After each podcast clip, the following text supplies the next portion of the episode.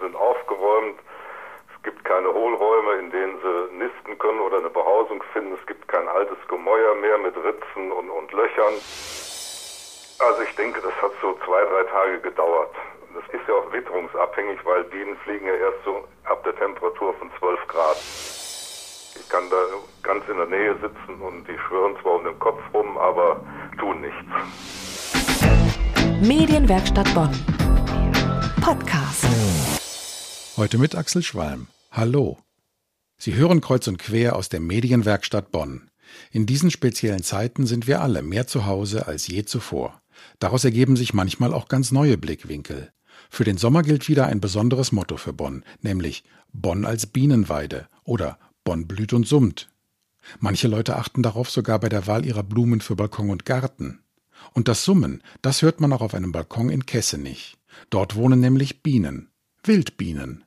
Meine Kollegin Erika Altenburg hat mit dem Wildbienenhotelier telefoniert. Herr Heller, schön, dass ich Sie erreiche an diesem schönen Abend. Herr Heller, Sie haben schon im vorigen Jahr ein Bienenhotel auf Ihrem Balkon aufgehängt. Warum? Ja, weil die Bienen und auch andere Insekten eigentlich zu wenig natürliche Unterschlüpfe finden. Die Gärten sind aufgeräumt, gibt keine Hohlräume, in denen sie nisten können oder eine Behausung finden. Es gibt kein altes Gemäuer mehr mit Ritzen und, und Löchern. Das ist ja alles wunderbar steril und die Insekten und auch die Bienen werden ja eh weniger und deswegen hm, habe ich mich entschlossen, so ein Insektenhotel aufzuhängen. Sie damit die Unterschlupf haben, brüten können und auch Nachwuchs produzieren können. Sie haben in diesem Jahr schon ein zweites Bienenhotel aufgehängt. Haben Sie die Hotels selbst gebastelt? Nein, ich habe es im Baumarkt gekauft. Äh, mir fehlte die Zeit zum selber basteln.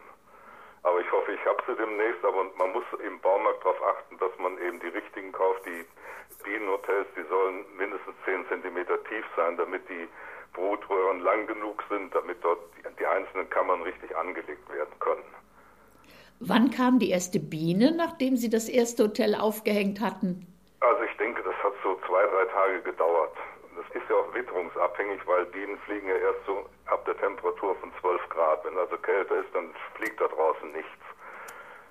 Ja, und äh, sobald diese Temperatur erreicht, ist da eigentlich immer viel los. Wann kam in diesem Jahr die erste Biene? Ich meine, es wäre so zwei Wochen her, ist es, dass die ersten da rumschwirrten. Deswegen habe ich mich entschlossen, ein zweites Bienenhaus aufzuhängen. Und das wird auch gut angenommen. Und es ist jetzt Ihr Hobby, die Bienen zu beobachten? Ja, ich gucke da immer gerne zu, weil das ist interessant, es beruhigt auch und man hört das richtig intensiv summen, wenn man dabei sitzt. Die Bienen, äh, das sind in der Regel Mauerbienen, die dort hausen, die sind sehr friedlich und stechen eigentlich nicht.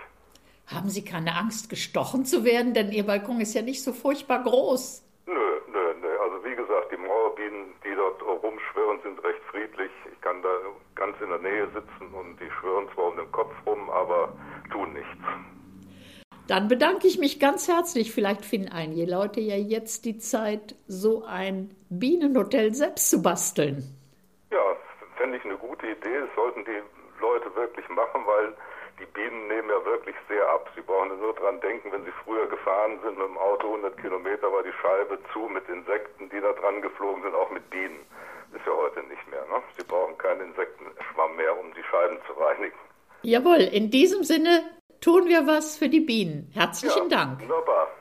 Das war der Podcast aus der Medienwerkstatt Bonn. Heute mit Axel Schwalm. Bis zum nächsten Mal. Medienwerkstatt Bonn.